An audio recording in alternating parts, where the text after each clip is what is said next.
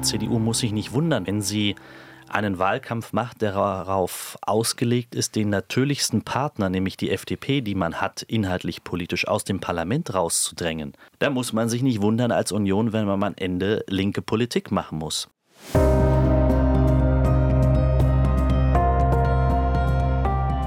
Sebastian Czaja von der Berliner FDP ist schon wieder voll im Oppositionsmodus. Nur sitzt die FDP eben nicht mehr im Abgeordnetenhaus. Und damit herzlich willkommen zu dieser Ausgabe von Spreepolitik, dem landespolitischen Podcast von RBB24.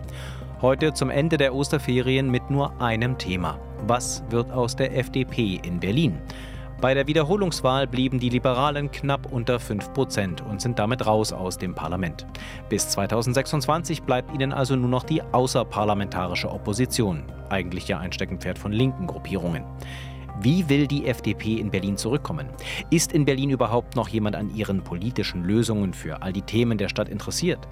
Hat der Liberalismus, wie ihn die Berliner FDP vertritt, überhaupt noch eine Zukunft in Berlin? All das wollte ich direkt vom gescheiterten FDP-Spitzenkandidaten Sebastian Czaja wissen. Und er ist der Einladung von Spreepolitik gefolgt.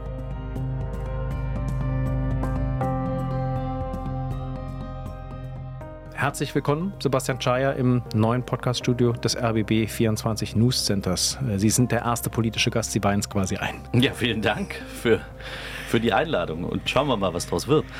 Gehen wir nochmal zurück zum wahrscheinlich nicht mal Wahltag, sondern wahrscheinlich etwas später, an dem Tag, wo sie realisiert haben, okay, das ist jetzt wirklich das Endergebnis und die FDP ist raus aus dem Abgeordnetenhaus. Wann war das und wie hat sich das für Sie angefühlt? Naja, realisiert habe ich das nicht am Tag danach, sondern realisiert haben wir das natürlich schon in den, in den Abendstunden. Ähm, ich erinnere mich an einen Talk im RBB-Studio und ähm, man hat ja alle halbe Stunde ein Update an den Zahlen ähm, erkennen können und auch bekommen. Und ähm, da zeichnete sich ab, dass sich die 5 nicht stabilisiert, sondern dass es eher unter die 5 geht. Und äh, das entwickelte sich dann auch über den Abend hin zu einem gewissen Trend in Anführungsstriche. Und da war natürlich klar, das äh, kann jetzt eigentlich nicht mehr gelingen. Man guckt natürlich noch hin und denkt sich, naja, wenn in drei Bezirken vielleicht noch die 5%-Hürde genommen wird, dann hat das nochmal eine Auswirkung aufs Gesamtberliner Ergebnis. Mal gucken, was da noch an Briefwahlstimmen drin ist und dergleichen. Aber irgendwann gibt es dann auch an so einem Abend den Punkt, wo man sagt, nee, also das geht jetzt nicht mehr in die Richtung 5,1, sondern das wird sich eher in Richtung 4,8 äh, oder 4,7 dann äh, im negativen Sinne stabilisieren. Äh, ich habe Sie selbst auch im Wahlkampf äh, ein bisschen begleiten können. Äh, wir haben uns da auf der Straße getroffen, haben gesprochen. Was geht dann in so einem Abend durch Ihren Kopf? Also Telefon explodiert wahrscheinlich mit Leuten, die sich irgendwie bei Ihnen melden oder meldet sich vielleicht auch gar keiner. Sie selbst machen ja auch eine Zukunftsplanung. Es ist ja auch für Sie persönlich ein tiefer Einschnitt. Was geht da in einem vor? Wenn man sich die sogenannten Exit Polls nochmal ähm, vorlegt, die wir als Akteure um 16 Uhr alle das erste Mal bekommen haben, da standen wir bei 7 bis 8 Prozent. Und auch um 17.30 Uhr noch in der Vorbetrachtung eine halbe Stunde vor 18 Uhr immer noch 6 Prozent bei ARD und ZDF, was ja auch den Prognosen entsprach. Ähm, da lagen wir zwischen 6 und 7. Und wenn Sie dann um 5 vor 6 ähm, die Information bekommen, man würde mit 5 und 4,5 Prozent aufmachen in der Hochrechnung, dann ist das schon mal ein erster herber Punkt. Und ähm, wir haben ja gerade darüber gesprochen, wenn sich das dann im Laufe des Abends äh, entsprechend verdichtet, ähm, sodass dann eigentlich schon auch Klarheit da ist. Nur ich habe etwas erlebt, was ich so noch nie erlebt habe. Ich durfte 2016 Verantwortung übernehmen als Spitzenkandidat, damals 1,8 Prozent, Ausgangslage 6,7 Prozent Wahlergebnis. 2021 durfte ich nochmal Verantwortung übernehmen. Umfragewerte waren ähnlich zu jetzt, zwischen 6 und 7 und wir haben ein Wahlergebnis von 7,2 Prozent geholt. Und dann geht man ja immer auf, auf eine Bühne, ähm, erklärt Ergebnisse, Situationen. Und 2021 war wahrscheinlich eher die Stimmung so, dass man gedacht hätte, naja, das hätte auch 7,5 sein können und 7,6. Und jetzt auf dieser Bühne zu stehen, 400, 500 Menschen in einem Saal zu haben und gekämpft zu haben gemeinsam und auf einmal 5 Prozent und einen unsicheren Abend zu erklären, das ist natürlich so der, der tiefste, der, der, der emotionalste Moment, ich glaube, für jeden Spitzenkandidaten. Und ich habe etwas erlebt an dem Abend, was ich mir so hätte nie vorstellen können. Ich habe eine Partei erlebt, die voller Wertschätzung, Respekt, Anerkennung, Achtung war und einen lang anhaltenden warmen Applaus gespendet hat, ähm, fast nach jeder Aussage. Und das kann man sich von Parteien eigentlich nicht vorstellen. Ähm, denn, und das haben wir später realisiert und nicht erst an dem Abend, sondern erst im Laufe der, der folgenden Tage.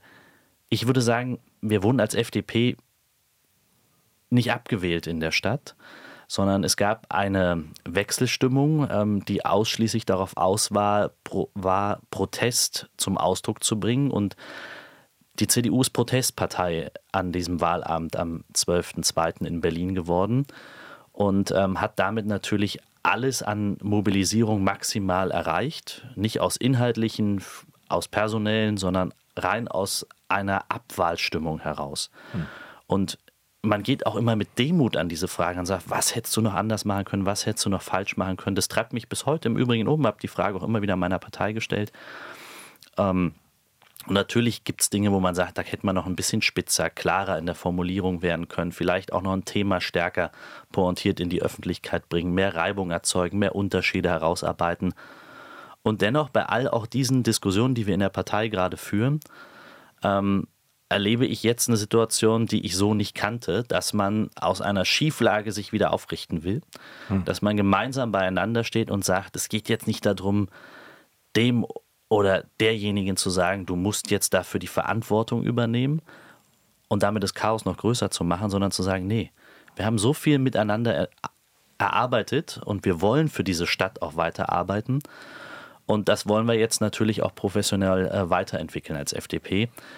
Und das war schon der Beginn dieser Abend, dieser Wahlabend, wo ich das noch gar nicht so realisiert hatte. Hm.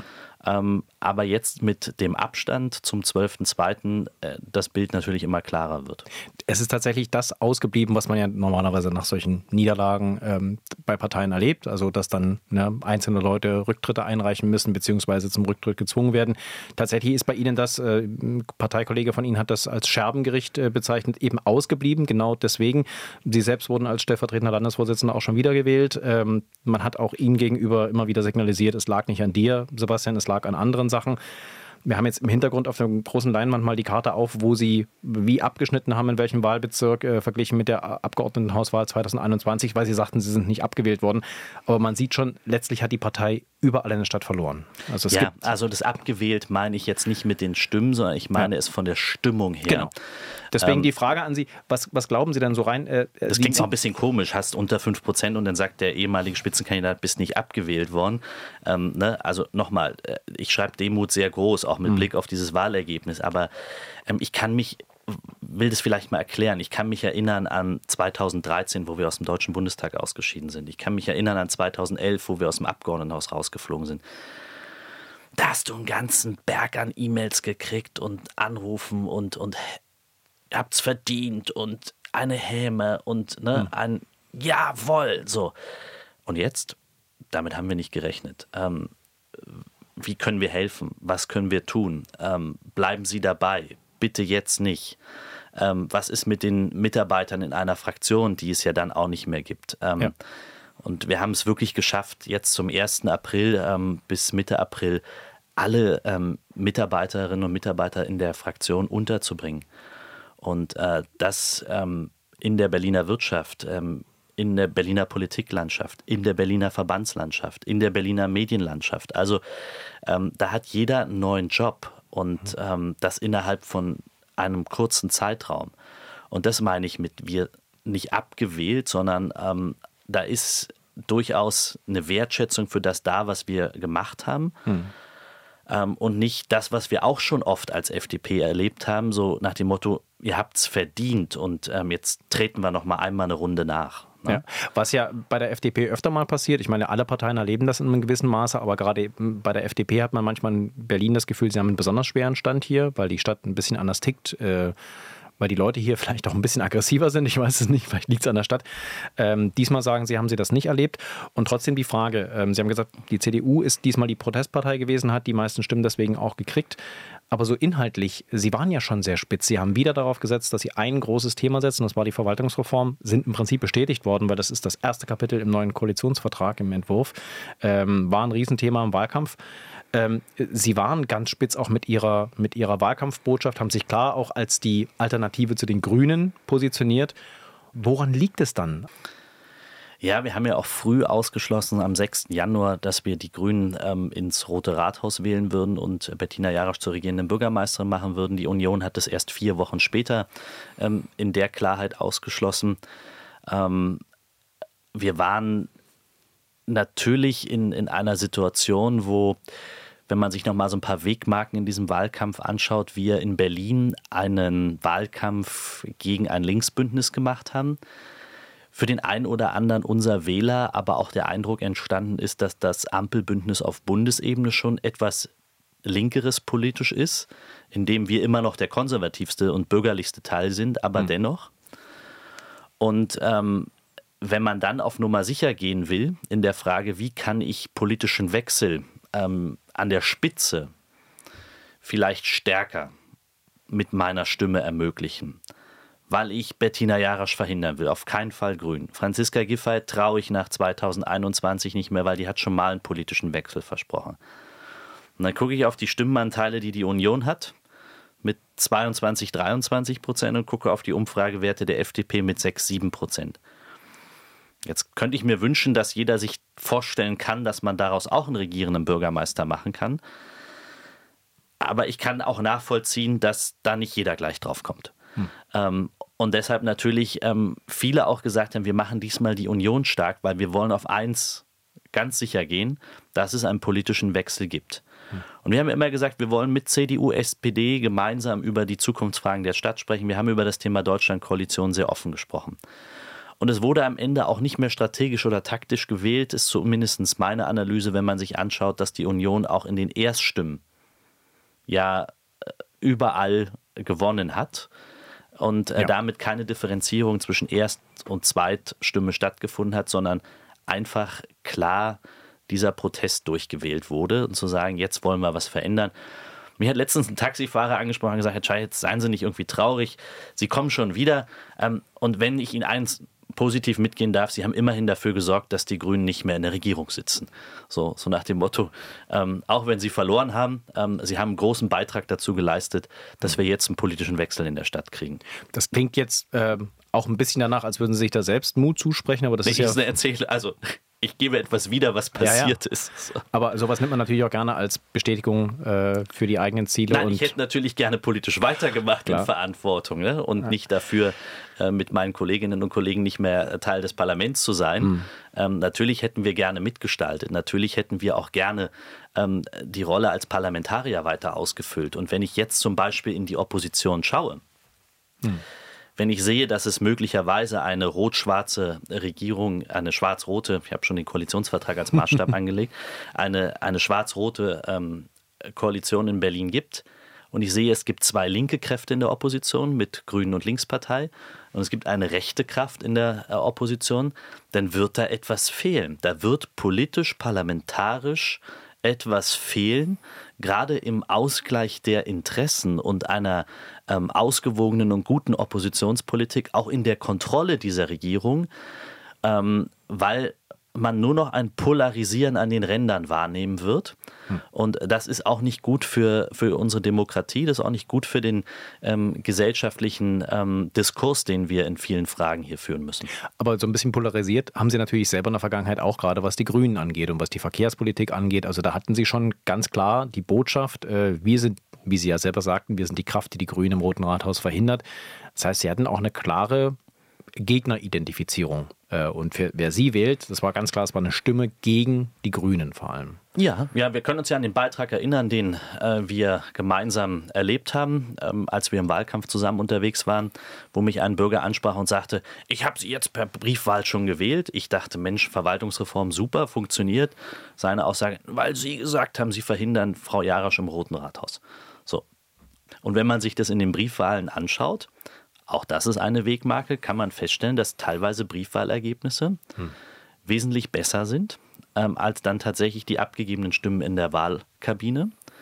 Ähm, mag vielleicht auch daran liegen, dass die Union sehr lange gezögert hat, ähm, wie sie vorhat, mit den Grünen umzugehen. Und hm. deshalb erst in den letzten zwei Wochen ähm, anscheinend geschafft hat, ähm, ein Großteil, am Ende waren es 1,5 Prozent an Stimmen, 29.000 Wählerinnen und Wähler, auch nochmal von uns weg zu mobilisieren ähm, in ihre eigene Richtung.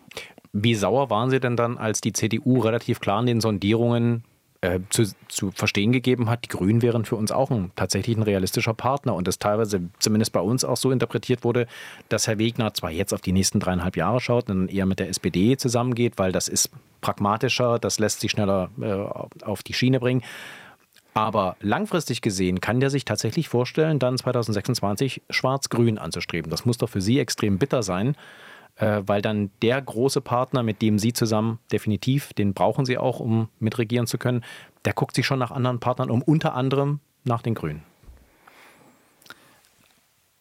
Also mein Eindruck ist in der Tat deckungsgleich mit Ihrem, dass ähm, der Spitzenkandidat Kai Wegener bereits vor der Wahl für sich das so sortiert hatte, dass er lieber mit den Grünen in äh, Regierungsverantwortung gehen möchte, also lieber schwarz-grün als schwarz-rot wollte, immer gesagt hat, die, die SPD gehört nach Jahrzehnten jetzt auch mal in die Opposition und nicht mehr auf die Regierungsbank. Hm.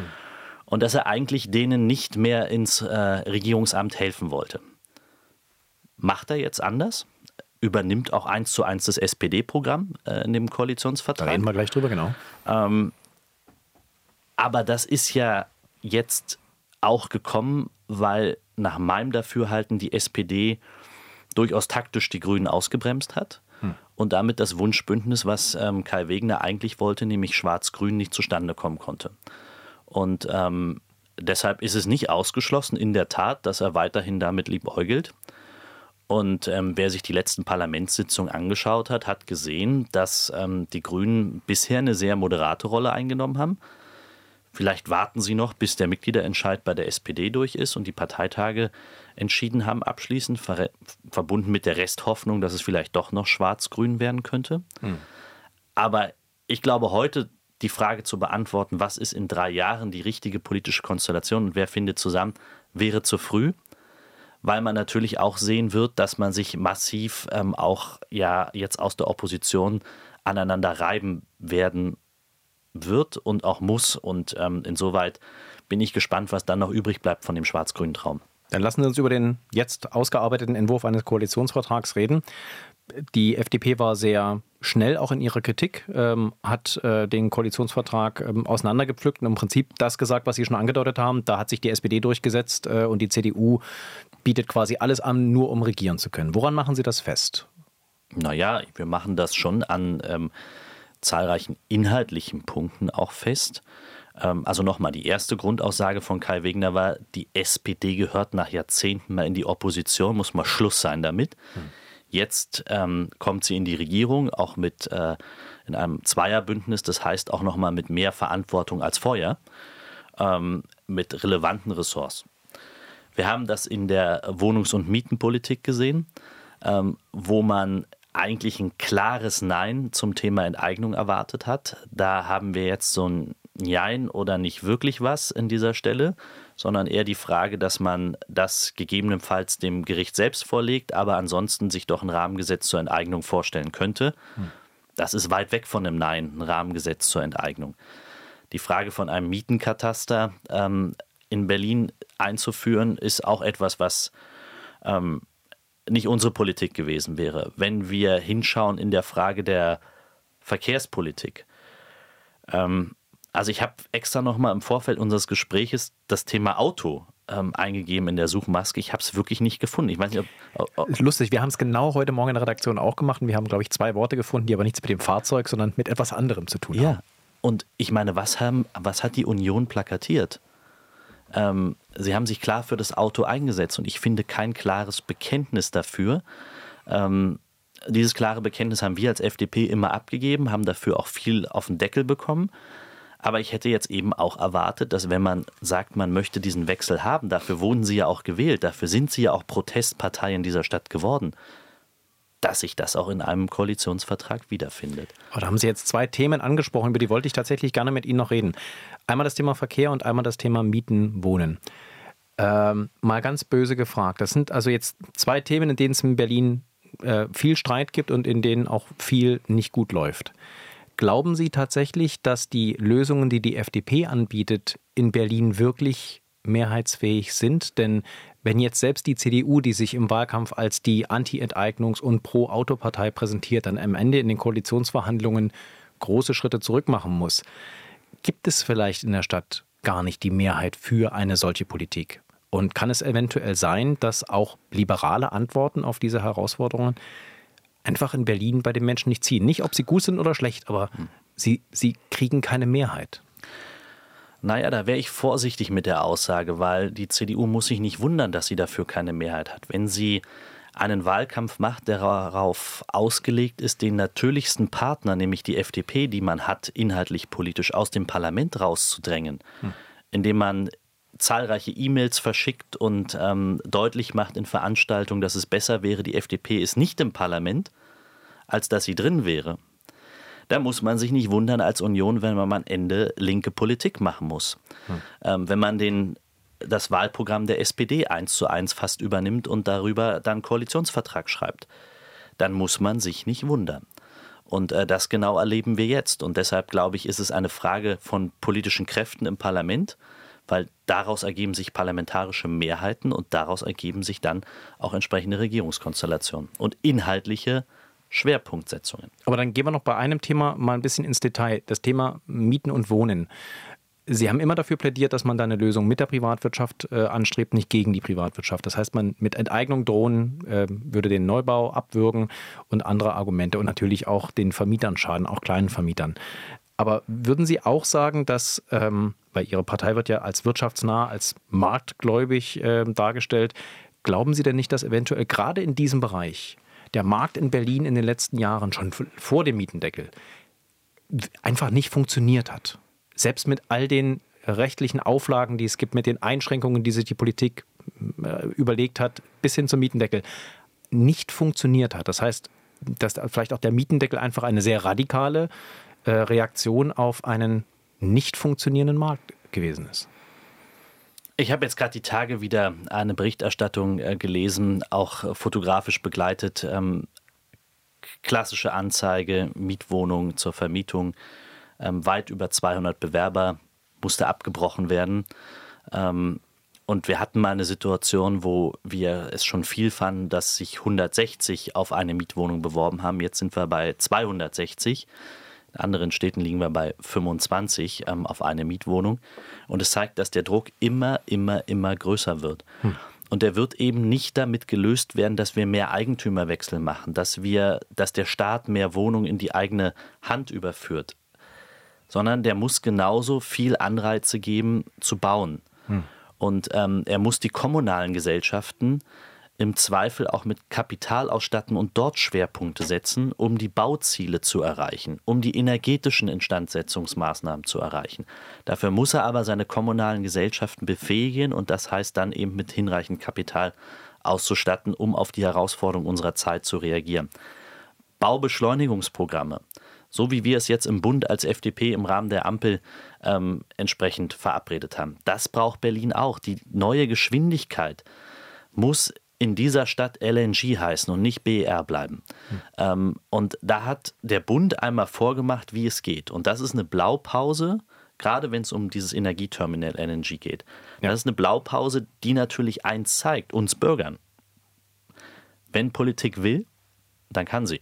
Dann kann sie schnell. Ja. Und das brauchen wir jetzt in Berlin dringend auch. Und vor allen Dingen, wenn es um den Fragen von bezahlbaren und fairen Wohnraum geht, um faire Mieten geht dann müssen wir auch äh, unsere kommunalen Gesellschaften in Berlin so ernst nehmen und so stark machen, dass sie das leisten können im Konzert mit den Genossenschaften hm. und im Konzert mit der privaten ähm, Bauwirtschaft und den privaten Anbietern am Markt. Aber würden Sie sagen, dass diese Konzentration auch auf die landeseigenen, auf die kommunalen Unternehmen, dass das auch ein Umdenken bei der FDP in den letzten Jahren gewesen ist? Äh, ist das etwas, wo Sie sagen, da reden wir heute anders drüber als früher? Denn wir reden ja zum Beispiel auch über, letztlich über Millionen bis Milliarden Ausgaben für diese Unternehmen, damit die neu bauen können. Das ist, glaube ich, etwas, das hätte die FDP vor ein paar Jahren auch nicht gesagt, ne? dass man so viel Staatsgeld in die Hand nimmt, um äh, ja, ich sag mal im Prinzip auf dem Wohnungsmarkt bauend einzugreifen.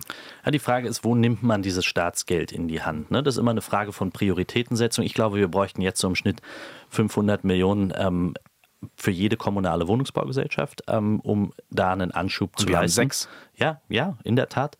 Okay. Ähm, die Frage ist aber, ähm, wir haben für zwei Milliarden ähm, in der letzten Legislatur Stromnetze zurückgekauft ähm, in einem völlig regulierten Markt, ähm, wo ich mir sage, Rekommunalisierung ist ein Thema, wo es am Ende dann auch für den Verbraucher einen Mehrwert haben muss und diese Investition hat nachweislich keinen Mehrwert.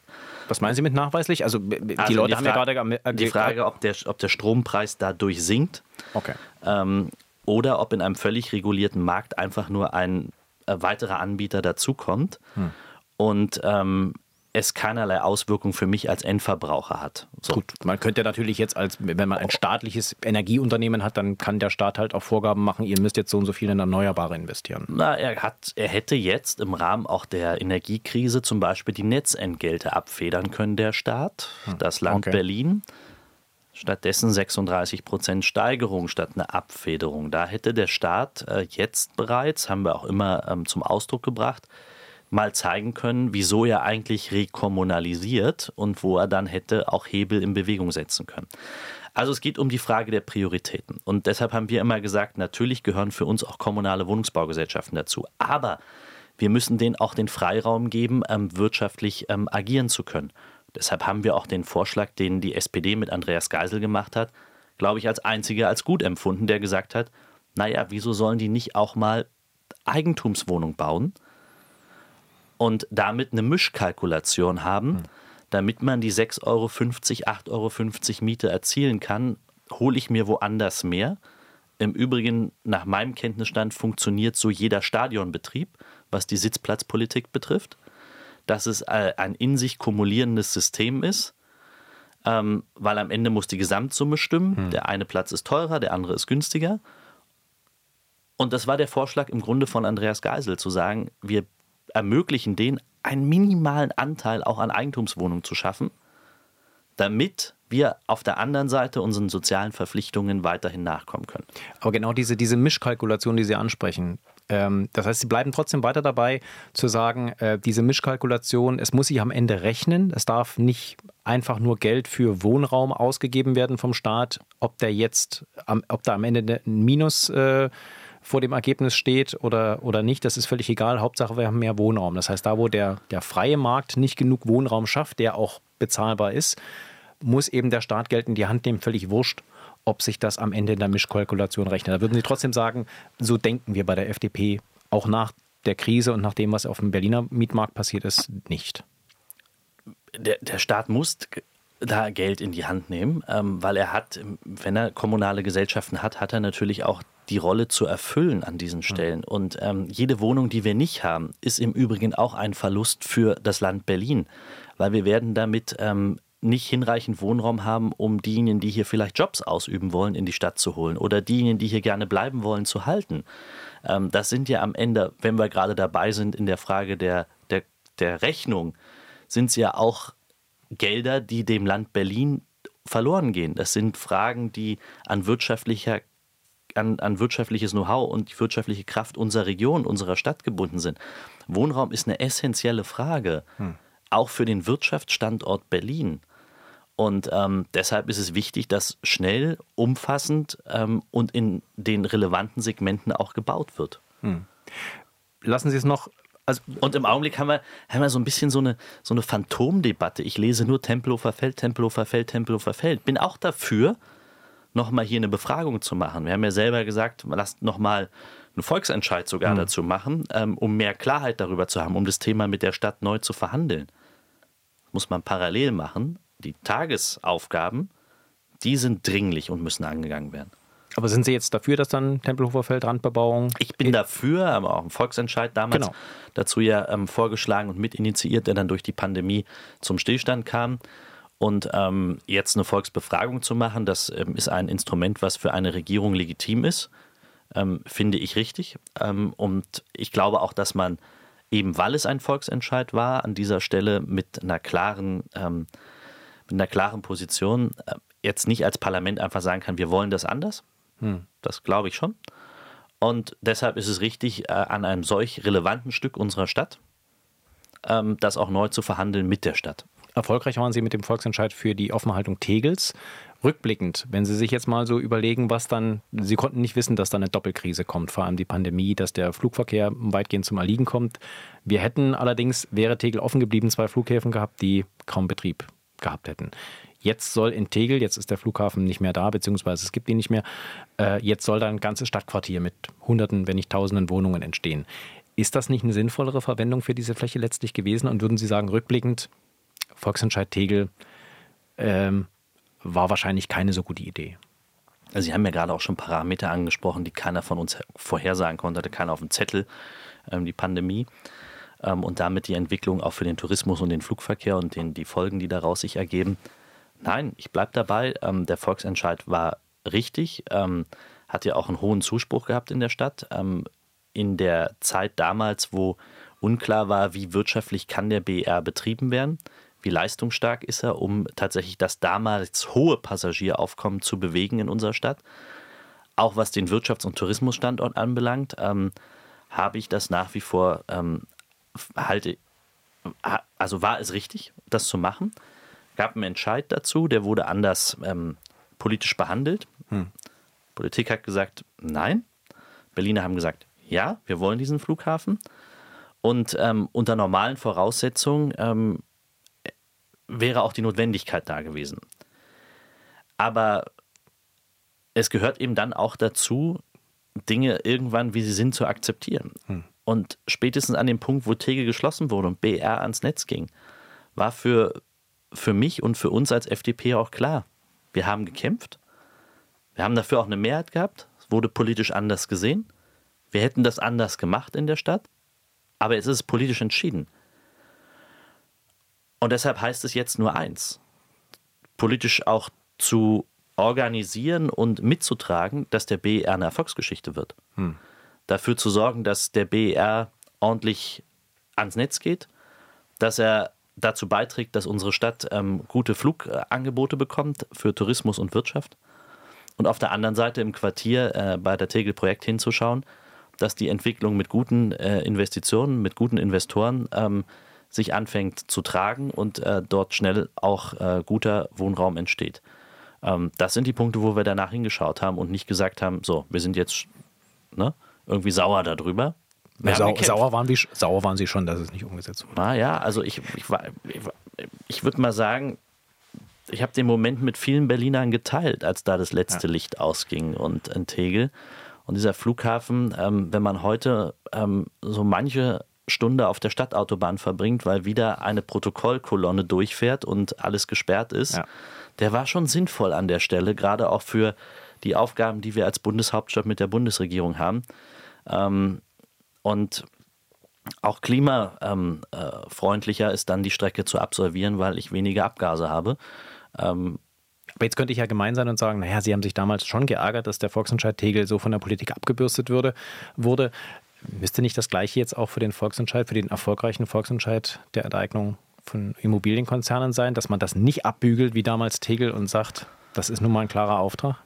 Ich habe damals vor allen Dingen eins gelernt, dass jeder Volksentscheid ein, ein politisches Klima braucht.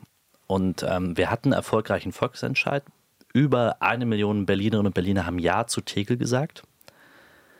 SPD, Linke und Grüne haben regiert und hatten 800.000 Stimmen zusammen bei der Wahl. Das heißt, sie hatten weniger Zuspruch als der Flughafen.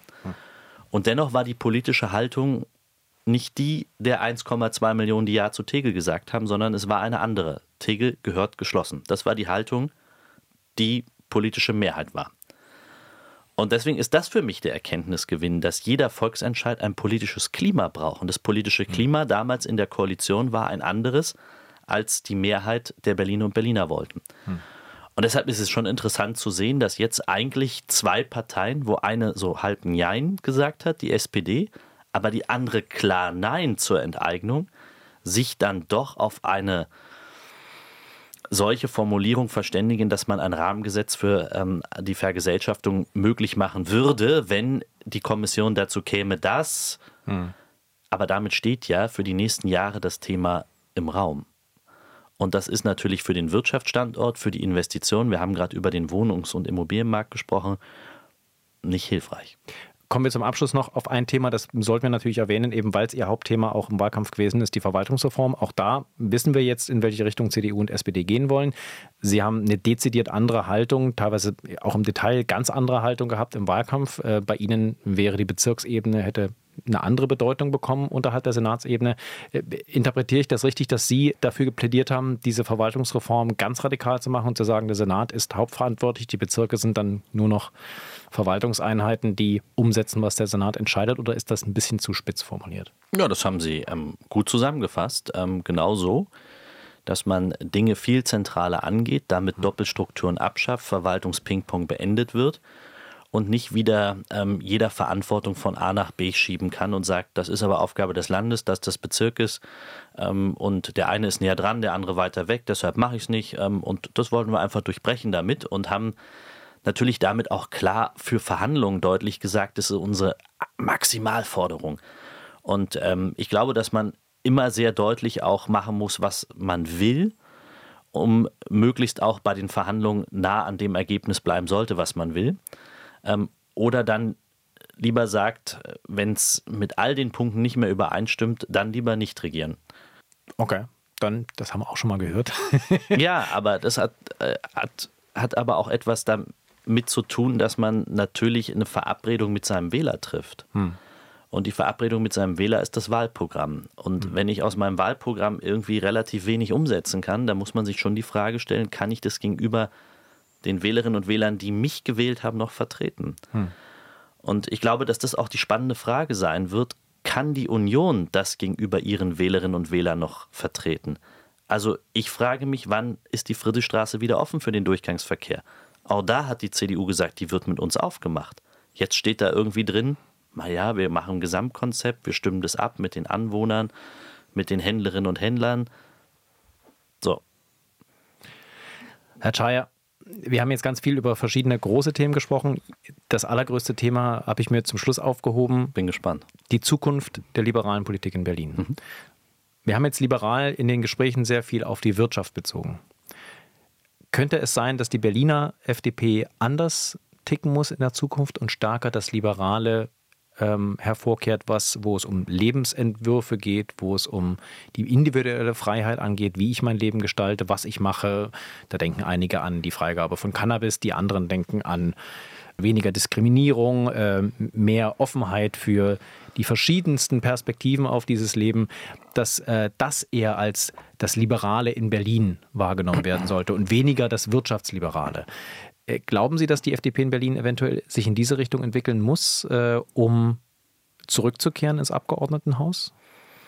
Dass wir jetzt über diese Punkte gesprochen haben, ergibt sich natürlich aus äh, unserem Gespräch und aus den Themen, die wir hatten. Sie haben ähm, gerade viele richtige Punkte angesprochen, die uns ähm, sehr wichtig sind, auch gesellschaftspolitisch wichtig sind, auch die Frage des eigenen Lebensbildes, auch die Frage des Aufstiegsversprechens ähm, und wo wir natürlich sagen, der Staat soll ähm, Rahmenbedingungen schaffen und jedem die Möglichkeit geben, egal wo und wie er lebt, in seinem Leben trotzdem alles zu erreichen. Die Postleitzahl darf über diese Fragen nicht entscheiden, auch der Zufall der Geburt darf darüber nicht entscheiden, sondern starkes Bildungssystem.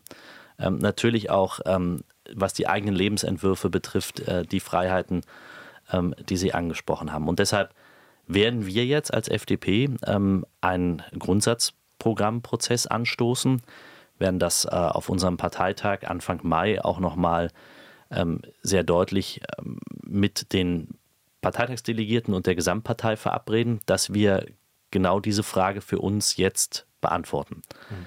Ähm, was braucht es für eine Stadt wie Berlin? Ähm, was ist liberale ähm, Großstadtpolitik? was ist urbane Großstadtpolitik und was sind auch die Zukunftsfragen, die sich stellen, gerade auch in einer Stadt, die international ist, ähm, die nicht ähm, vielschichtiger und, und diverser sein könnte. Die Stadt der Freiheit und ähm, die Stadt der, der großen Möglichkeiten, ähm, aber auch äh, immer noch die Stadt, ähm, die an vielen Ecken und Enden äh, extrem viel Herausforderungen mit sich bringt. Ähm, und deshalb wollen wir jetzt in einem Grundsatzprogrammprozess ähm, in den nächsten zwei Jahren das für uns als FDP neu definieren, auch aus den Erfahrungen der Wahlkämpfe, auch aus den Erfahrungen der ähm, Sondierungsgespräche, die wir in Berlin ähm, hatten 2021. Also was ist Vision, was ist Realpolitik, was sind ähm, Lebensentwürfe in unserer Stadt, welche Politik brauchen die und können wir ein besseres Politikangebot machen, damit am Ende klarer ist, wieso wählst du FDP? Hm. Die Frage die werden wir jetzt alle miteinander angehen. Und jetzt kommt natürlich die Frage, die wahrscheinlich auf die einige jetzt schon seit Anfang des Podcasts warten. 2026 dann mit Ihnen als Spitzenkandidat. Könnten Sie sich das nochmal vorstellen oder sagen Sie, ich bin dann zwar immer noch relativ jung für einen Politiker, Sie werden im Juni 40, ähm, aber Sie haben es eben auch schon dreimal als Spitzenkandidat in Wahlkämpfen jetzt äh, gemacht. Ist da irgendwann der Akku leer und Sie sagen vielleicht auch, es muss mal jemand anderes ran oder sagen Sie, 2026 will ich nochmal ran? 2016, 2021 und 2023 war das nicht eine Frage, die ich beantwortet habe, sondern immer die Partei. Ähm, ich dachte, das wird jetzt wie ein, Song von Sportfreunde Stille. Sie, ja, auch, auch nehme ich mit. Ähm, vielleicht hat auch der Wahlkampfsong gefehlt, ja. Ähm, schauen weiß, wir mal. Ja. Sie wären der Einzige, der gesungen hätte, glaube ich. Ähm, insoweit ist das tatsächlich eine Frage, die steht ja gar nicht heute. Ähm, wir werden ähm, auch ja uns mit strukturellen Fragen auseinandersetzen. Wir haben im Landesvorstand ähm, einstimmig ähm, beschlossen, einen Antrag einzubringen auf dem Landesparteitag für eine Landesliste. Das gibt natürlich die Möglichkeiten, auch ein viel stärkeres Team äh, zu prägen, ähm, Erfahrung männlich, weiblich, ähm, jung, alt, ähm, als wenn man Bezirkslisten macht, ähm, woraus sich dann am Ende eine gewählte Fraktion ergibt. Ähm, auch damit wollen wir natürlich den, das Stück mehr an, an Angebot auch für die Berlinerinnen und Berliner machen. Und ähm, ob ich Teil dieser Mannschaft bin, ähm, das wird sich dann spätestens 2025 wahrscheinlich entscheiden, aber nicht heute. Das heißt, Sie haben sich noch gar keine Gedanken gemacht? Oder ich meine, Sie können ja sagen, ob Sie Ambitionen haben oder ob Sie Lust hätten, die FDP zurück ins Abgeordnetenhaus zu führen. Ob Sie es dann werden als Spitzenkandidat, das macht natürlich die Partei. Ich arbeite jetzt überall weiter mit ähm, und äh, das genauso engagiert wie vorher, auch im Ehrenamt und ähm, habe natürlich 2015 Verantwortung übernommen als Generalsekretär. Und wir sind, wie ich finde, auch als, als Landesverband Berlin mit der Gesamtentwicklung, damals waren es 2300 Mitglieder, jetzt sind wir weit über 4000, ähm, eine ordentliche Strecke gegangen. Und das an keinem Punkt um mich selbst ging, sondern um die Frage, wie können wir als FDP ein Angebot für die Berlinerinnen und Berliner machen und damit unsere Stadt auch mitgestalten, zusammen mit äh, der Unterstützung der Berliner und Berliner, ähm, ist das eine Frage, wo ich jetzt sage, ich werde alles geben, und mit dem, was ich kann, auch dazu beitragen, dass wir weitermachen als Freie Demokraten und wieder oder noch erfolgreicher werden. Und wenn ich Teil der nächsten Mannschaft sein soll, dann wird nochmal, dann wird man oder werden wir das 2025 miteinander entscheiden. Die allerletzte Frage an Sie hier im Podcast äh, geht zurück auf den Straßenwahlkampf. Da haben Sie in Steglitz-Zehlendorf, Ihrem Wahlkreis, einer netten älteren Dame versprochen, dass Sie mal Ihren neuen Nachbar Christian Lindner mhm. ansprechen würden, äh, dass er mal seine Straße zum Kaffee einlädt. Mhm. Das gehöre sich ja so, haben Sie damals gesagt, wenn man der Neue ist. Haben Sie ihn inzwischen mal angesprochen, dass er in seiner Straße mal. Na, ich habe ihn erst mal gefragt, wann es soweit ist mit dem Umzug. Ach, ist er noch gar nicht. Die so. Dame dachte, er wäre schon umgezogen. So. Und dann, wenn die Dame in der Straße wohnt, dann gibt es bestimmt ein Hallo. Ein Hallo und einen Kaffee vielleicht? Ich spreche mit ihm nochmal über das Straßenfest. Alles klar. Dann Steglitz-Zehlendorf kann sich darauf einstellen. Kommen sie nicht alle. Ich glaube, das ist ein bisschen viel. Aber die Leute, die in der Straße von Christian Lindner wohnen, können sich vielleicht darauf vorbereiten. Na, da wäre ich jetzt noch äh, vorsichtig. Ich habe ihn dazu noch nicht explizit gefragt. Genau. Aber Berlin-typisch wäre ja, sich einfach einzuladen.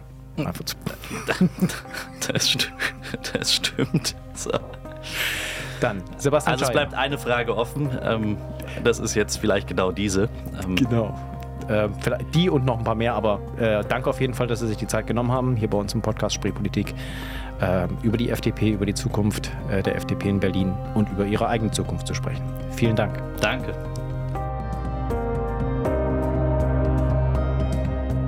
sagt Sebastian Schaja, Spitzenkandidat der FDP bei der Wiederholungswahl im Februar. Und das war's mit Spreepolitik in dieser Woche. Nächste Woche kehrt auch der politische Betrieb aus den Osterferien zurück und wir sind natürlich für Sie dabei. Einen Podcast-Tipp zum Schluss habe ich noch für Sie, die News Junkies von RBB24 Inforadio. Für alle, die zu den großen Nachrichtenthemen immer noch ein bisschen mehr Einordnung und Hintergründe brauchen. Die News Junkies liefern genau das jeden Nachmittag von Montag bis Freitag. Der perfekte Podcast für den Heimweg von der Arbeit zum Beispiel. Zu finden in der ARD Audiothek. Da, wo es auch uns gibt, die Spreepolitik. Wenn Sie Fragen, Wünsche oder Kritik haben, gerne eine E-Mail schreiben an spreepolitik.rbb-online.de. Wir hören uns hoffentlich nächste Woche wieder. Bis dahin bedankt sich fürs Zuhören Sebastian Schöbel.